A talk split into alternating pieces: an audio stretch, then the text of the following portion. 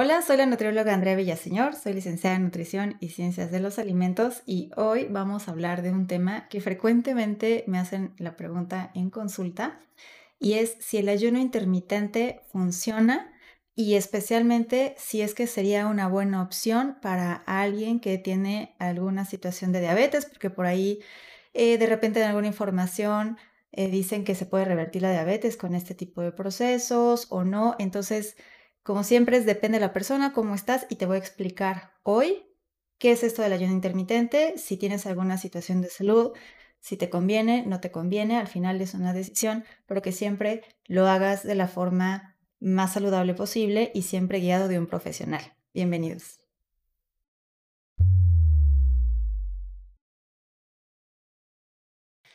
¿Qué es el ayuno intermitente?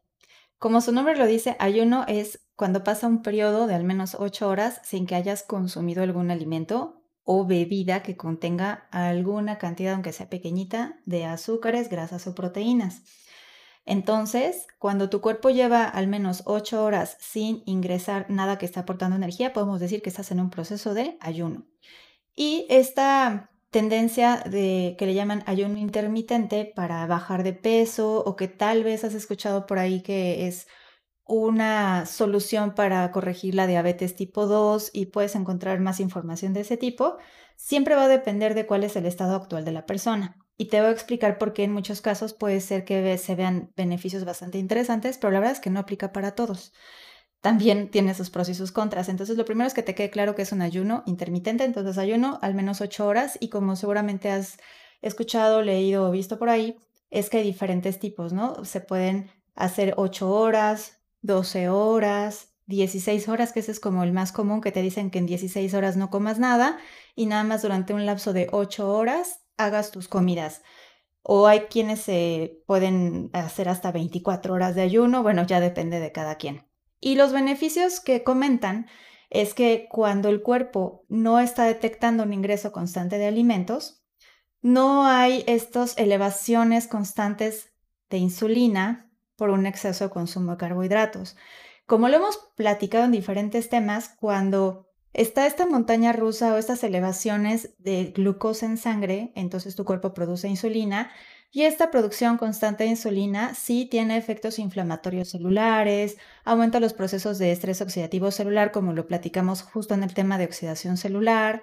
Eh, esto sí puede hacer que se acelere un proceso de envejecimiento prematuro, por eso en la teoría sobre el ayuno intermitente se dice que al limitar la cantidad de comidas y la eh, cantidad de comida, pues estas elevaciones de insulina no son tan constantes y por eso entonces te platican la otra parte que te dicen que te ayuda para mejorar la longevidad, para reducir los niveles de glucosa o hasta para bajar de peso. Pero la realidad aquí es que todo depende de cómo lo estás haciendo, porque aunque te estés limitando a no comer nada durante 16 horas, que no todo el mundo tiene la capacidad de hacerlo y por eso siempre les dicen que vayan poquito a poquito, existe la posibilidad que en ese lapso de 8 horas o tal vez solo 4 horas en las que te estás dando chance de comer, te des un atracón o comas sin saber exactamente qué puedes comer. La realidad y lo que la evidencia nos ha enseñado es que no importa qué tipo de dieta estés llevando, para que tú puedas reducir tu porcentaje de grasa, que puedas bajar de peso, que el objetivo de bajar de peso es más que sea pérdida de grasa, no de hidratación o no de músculo, es que no consumas más energía de la que requiere tu cuerpo de acuerdo a tus actividades y tus necesidades. Entonces hay personas que en ese lapso de cuatro horas se pueden aventar comidas de 3.000, 4.000 kilocalorías, ¿sí? cuando tal vez para una reducción necesita menos de 2000. Entonces a esa persona tampoco le va a funcionar un ayuno intermitente aunque no coma nada en 20 horas. Tienes que poner mucha atención cómo te funciona a ti.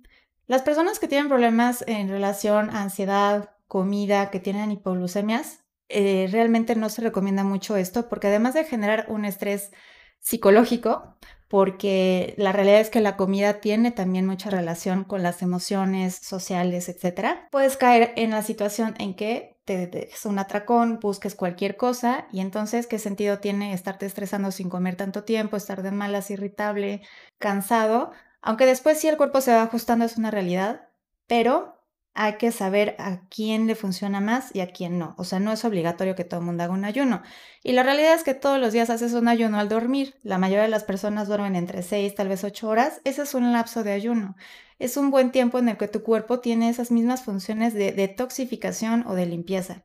Ahora, en esta parte de hacerlo recomendable, por ejemplo, en medicinas antiguas como la ayurveda, se habla de un ayuno un poquito más largo y entonces, si tú tienes un problema de glucosa y estás usando medicamentos, no puedes, ah, no es recomendable, no es que no puedas, pero si estás tomando medicamentos que te van ayudando a regular estos niveles de glucosa y haces ayunos prolongados, sí existe la posibilidad de que tengas de repente hipoglucemias y eso aumenta la ansiedad y eso aumenta la necesidad de estar buscando algo dulce. Observa cuando te pasas muchas horas sin comer cómo es tu reacción, cómo están tus emociones, cómo está tu estado de ánimo. Todo eso se ve afectado.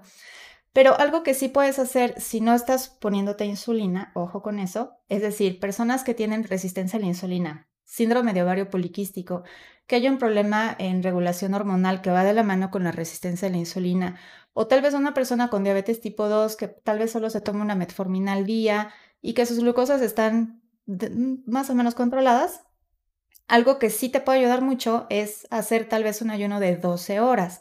Y aquí me refiero a que tal vez puedes tu comida, tu última comida del día a las 8 de la noche, desayunar 8 de la mañana. Son 12 horas en las cuales tu cuerpo ya entró en este proceso de ayuno, en toda esta parte de eh, la autofagia sea cuando es un poquito más tiempo de ayuno, pero vaya, todos esos procesos benéficos que te dan, lo estás haciendo todos los días y puedes aprovechar en este sentido. Las personas que se ven más cambios cuando te dicen es que yo hice un ayuno intermitente y me fue muy bien, Muchas veces son personas que también tenían este mal hábito de tal vez en la noche darse atracones, estar picando un montón de comida, irse a los tacos, estar comiendo cacahuates, mientras ven la televisión, estar come, come, come, y entonces en el momento en el que se están comprometiendo y se están limitando a decir a partir de las 8 de la noche ya no como nada, seguramente está haciendo un recorte de al menos unas mil kilocalorías que tal vez antes consumía todos los días. Así que por supuesto gracias a esa restricción en la cantidad de comida todos los días, entonces sí podemos hablar de un déficit calórico, que es lo que realmente tiene el efecto positivo en esta cuestión de pérdida de peso y de regulación de niveles de glucosa, etcétera, pues va a, verse un resultado muy bueno. Pero una persona que tal vez no tiene estos hábitos de comer tanto en la noche, pero la situación es que está comiendo durante el día, ahí está la clave. Entonces, hagas un ayuno de 8 horas, de 10, de 15 o de 20, lo que importa es qué estás comiendo, la cantidad de lo que estás comiendo y la calidad de lo que estás comiendo. Porque existen muchas creencias aquí al respecto y yo lo he escuchado desde conocidos que me platican que lo quieren hacer o pacientes. Entonces viene esta parte de, y si no como nada en 20 horas puedes comer lo que tú quieras en 4 horas porque vas a comer menos, porque te llenas más rápido, sí, te vas a llenar más rápido, solo que tal vez en porciones pequeñitas, como de repente esos combos de la hamburguesa con papas, refresco gigante, etcétera, pues ya son dos mil y cacho y después te comes otro postrecito porque tienes mucho antojo de algo dulce porque no comiste en todo el día. Y en esa comida aparentemente no tan grande en volumen, en energía, estás comiendo mucho más de lo que realmente necesitas y tampoco vas a tener un resultado positivo. Entonces, ojo, no es como comer todo lo que quieras, y el ayuno intermitente, otra creencia es que pues es tal cual para bajar de peso. En realidad, como ya te lo comenté, es se supone que al limitar el tiempo en el que estás comiendo, comerías menos cantidad de comida y por lo tanto hay un déficit en tu ingesta energética.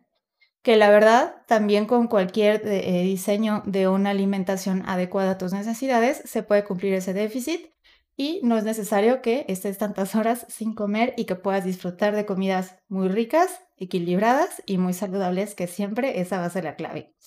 Otro punto em, en cuestión de las ventajas que se comentan es que hay un descanso en la digestión. Sí, efectivamente. No es lo mismo estar comiendo cada dos horas picando todo el día a dar esos espacios. Así que si tú quieres hacer un ayuno de 10 horas, 12 horas, lo puedes hacer en la noche mientras estás durmiendo y simple y durante el día aprovechar tu tiempo y disfrutar tu comida.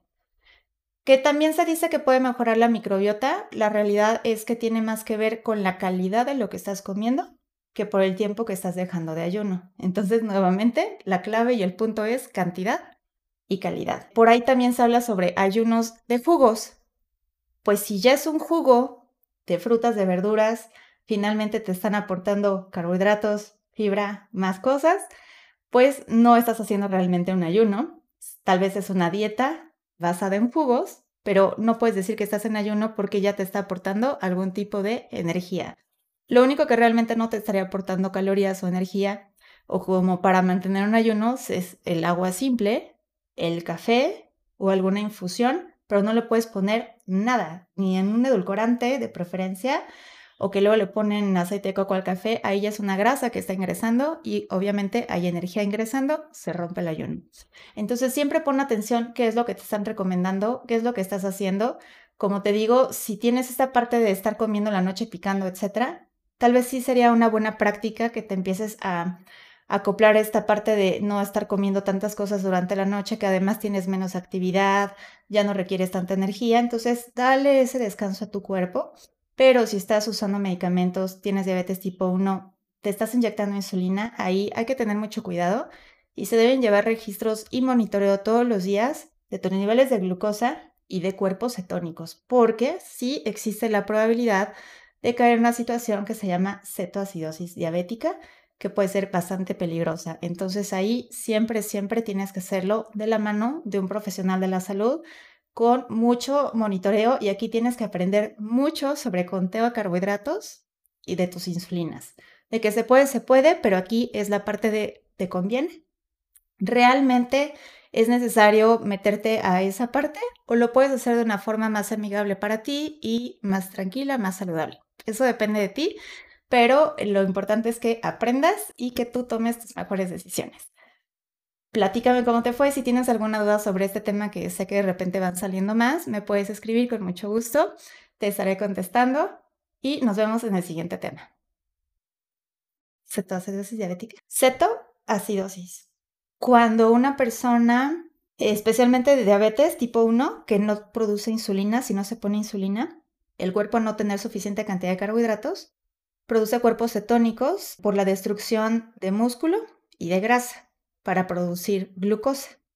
Entonces, como resultado de ese proceso, se generan cuerpos cetónicos, cetonas, lo cual puede llegar a generar un estado de acidez corporal y puede llegar a tener una falla renal, le puede dar un infarto. O sea, aparte de una baja de glucosa, una hipoglucemia, el cuerpo tratando de compensar, eh, de tratar de producir glucosa a través de grasas y proteínas, se produce mucho cuerpo cetónico, pero como no tiene insulina, no tiene cómo utilizar esa glucosa que se está generando en las reservas y entonces se va para abajo y viene esta pérdida de músculo y puede haber fallas orgánicas. Entonces pueden terminar hasta en el hospital y, y puede terminar en la muerte. Sí, es muy peligroso. Si te gustó esta información y crees que es de valor para ti o que puede ser de valor para alguien más, te invito a compartirlo. Y también te invito a comentarme si hay algún tema en especial del cual te gustaría saber más. También a que me sigas en mis redes sociales como nutrióloga Andrea Villaseñor en Facebook, YouTube, Instagram y Spotify.